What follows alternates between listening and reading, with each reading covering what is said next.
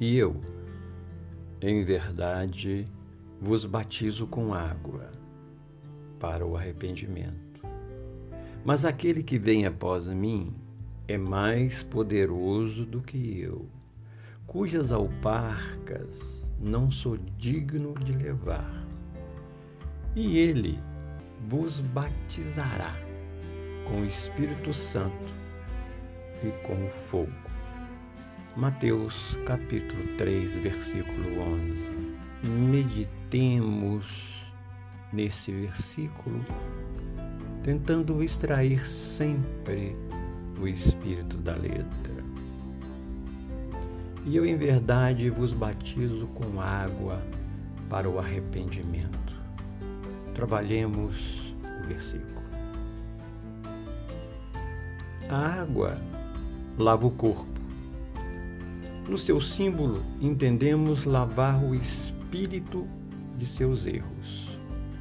O espírito também parte para a reencarnação com igual propósito: purificar-se. No Espiritismo, não há batismo ou ritual de qualquer espécie. E o que é a reencarnação senão a imersão do ser nas faixas físicas em que a água é o elemento preponderante? É o líquido amniótico, onde ficamos imersos. O batismo de João, portanto, cresce em seu simbolismo, apontando àqueles que se dirigiam ao Batista a necessidade de mudança de pensamentos e conceitos para o bem, já que aquela cerimônia significava uma verdadeira reencarnação dentro da própria reencarnação. E dispondo-se a adotar propósitos dignos de arrependimento, a criatura partia para uma nova vida como espírito, ainda no plano espiritual, se entrega confiante e esperançoso à nova empreitada no terreno reencarnatório. Segue o versículo. Mas aquele que vem após mim, e eu em verdade vos batizo com água para o arrependimento, mas aquele que vem após mim, quem vem após o Batista é Jesus.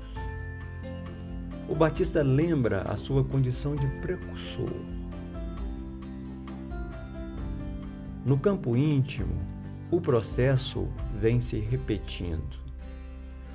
O erro, o arrependimento, as providências saneadoras, finalmente o Cristo no reino de Deus na condição redimida.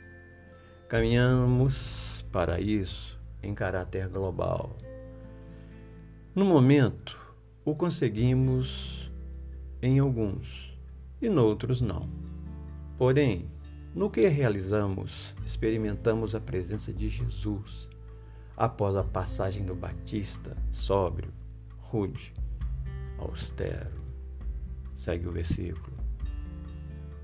É mais poderoso do que eu, mas aquele que vem após mim é mais poderoso do que eu. De fato, o emissário tem uma influência e um campo de ação relativos. De certa feita, o próprio João assinalou: é necessário que ele cresça e que eu diminua. Precisamos deixar que Jesus cresça em nós. Para tanto, precisamos diminuir o que não significa desaparecimento da, individu da individualidade, mas ajustamente, ajustamento da personalidade aos padrões do amor em trabalho, cooperação e especialmente simplicidade. Segue o versículo. Cujas alparcas não sou digno de levar, mas aquele que vem após mim é mais poderoso do que eu, cujas alparcas não sou digno de levar. Extraordinário o Senhor. Ele não se julgava digno de levar o que colocava Jesus no contato com o pó do mundo. O que era até dispensável, pois, com alparcas ou não, Jesus cumpriria sua missão integralmente. Avocando a figura autêntica e austera de João, somos convocados a medir o grau de humildade que já podemos deter. Mais do que nunca, cabe nos indagar. Estaremos, pelos valores adquiridos, capacitados a discernir, a valorizar o próximo, a reconhecer a nossa pequenez diante da sua grandeza? É uma pergunta. Segue o versículo. E ele os batizará com o Espírito Santo. Por Espírito Santo podemos entender a pleiade de entidades superiores que já superaram as faixas da retaguarda e se posicionam na extensão da bondade e da misericórdia do Criador. O Espiritismo, na concretização da promessa de Jesus, foi codificado e estruturado sob as bases do cristianismo e continua o seu trabalho pela ação benfeitora do Consolador, o Espírito da Verdade. João Batista expressava com o batismo do arrependimento pela água o papel renovador da reencarnação.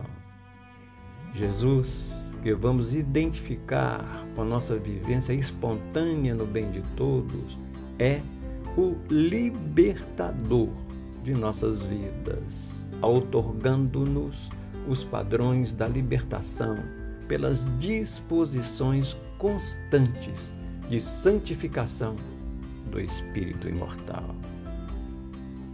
Segue o versículo. E com fogo ele vos batizará com Espírito Santo e com fogo.